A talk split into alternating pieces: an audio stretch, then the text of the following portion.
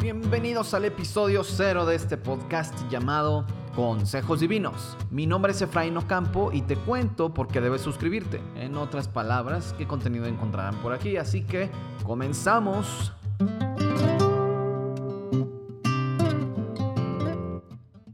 Estoy feliz de poder hablarles a través de este podcast llamado Consejos Divinos, tips para tener buenos hábitos y desechar los malos hábitos, análisis de nuestra realidad desde el punto de vista de la fe cristiana, también daré consejos de vida cristiana, relaciones e iglesia. Así que trabajo duro para hacerte llegar contenido edificante, interesante, que te anime, informe y oriente en tu vida. Pero no crees que te hablaré desde mi muy limitada inteligencia y escasa sabiduría. Si ya has leído mi blog, entonces ya tienes una idea. Cuando hable de la Biblia mencionaré las citas y cuando dé mi opinión seré muy claro y especificaré que estaré dando mi punto de vista personal. La razón por la que decidí hacer este podcast es que encuentro varios de corte espiritual por ahí que hablan desde la sabiduría humana. Para ser realmente humanos necesitamos volver al Padre por medio de Jesucristo. Así volvemos a nuestro propósito de haber sido creados y podemos ser verdaderamente humanos. Irónicamente, la sabiduría humana nos hace menos humanos. Jesús mostró cómo ser humanos, se hizo uno de nosotros y lo modeló. Pero cuando sacamos a Dios de la ecuación, nada más hablamos de cómo sentirnos mejor con nosotros mismos y el egoísmo nos hace menos humanos. En otras palabras, hay muchas filosofías huecas, nada nuevo debajo del sol, porque son las mismas desde el principio de los tiempos.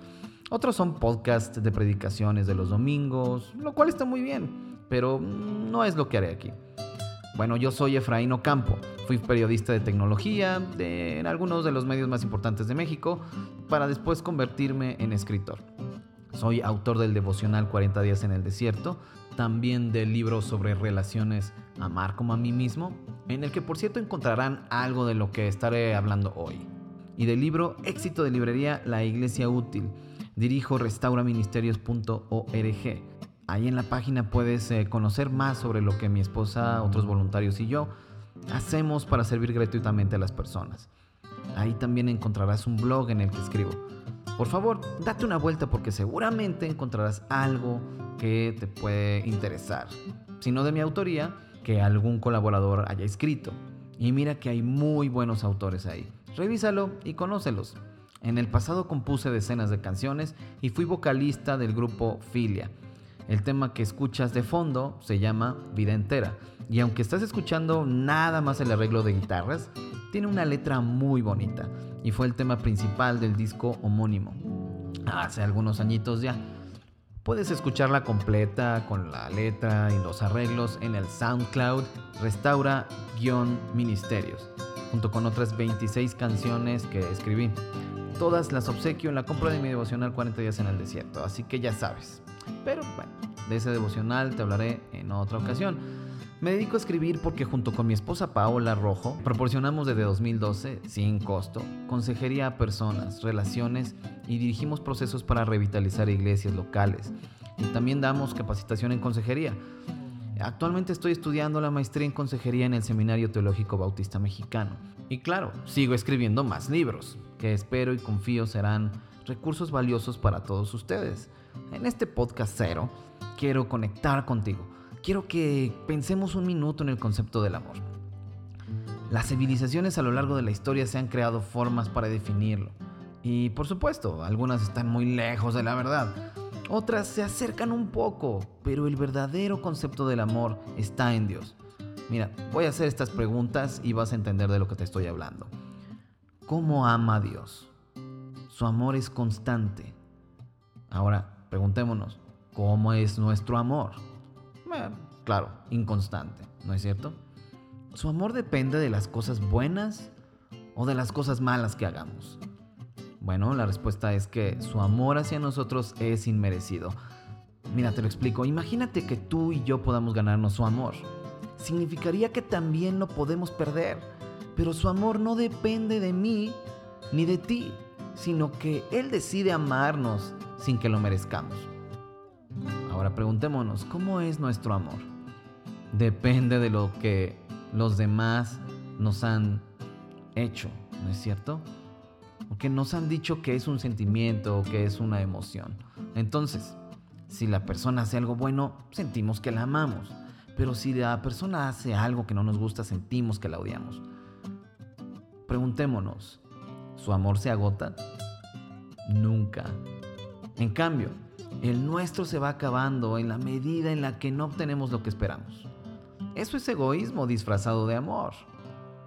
¿Su amor se enoja fácilmente y es áspero en ciertas circunstancias? No, es paciente. ¿Cómo amamos? Decimos cosas horrorosas al calor del enojo, somos rudos. ¿El amor de Dios lo disculpa todo? ¿Lo espera todo? ¿Todo lo soporta? Así es. Él decide amarnos una y otra vez para que nosotros decidamos también amarle. ¿Y nuestro amor lo disculpa todo? ¿Espera todo lo bueno? ¿Todo lo soporta? A la primera, segunda o tercera queremos renunciar. Nuestro amor es rencoroso y no soporta no ser correspondido. Menos si está fundado en nuestras expectativas egoístas. Por eso, amemos como Dios. Aprendamos de Él y cosecharemos amor de los demás. No tiene nada que ver con mantenerte enamorado o con sentir cosas bonitas hacia las personas. A ver, piénsalo un minuto.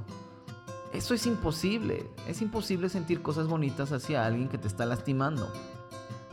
Cuidado con estos consejos absurdos. No es lo que Dios te pide, no es lo que Dios hace. No digas, ¿cómo voy a amar así si no me aman así? No esperes ser amado para amar así. Ama como Dios, así te ama Él. Él no está esperando que lo ames primero, sino que te ama. ¿O te crees más que Dios? Te invito a tomar unos minutos. Enciérrate en tu habitación, apaga tu celular y lee en tu Biblia 1 Corintios 13, de los versículos 1 al 8. Quizá ya los has leído, pero te aseguro que Dios te dará unos nuevos ojos y una nueva mente y un nuevo corazón para entenderlo como nunca antes. Entonces podrás comparar cómo ama a Dios con cómo te han dicho que debes amar. Por ejemplo, a través de las películas, quizás las telenovelas, muchas veces a través de la poesía. En fin, podrás ver que son conceptos del amor totalmente diferentes, opuestos de hecho. Recuerda, el amor jamás se extingue. Dios es amor.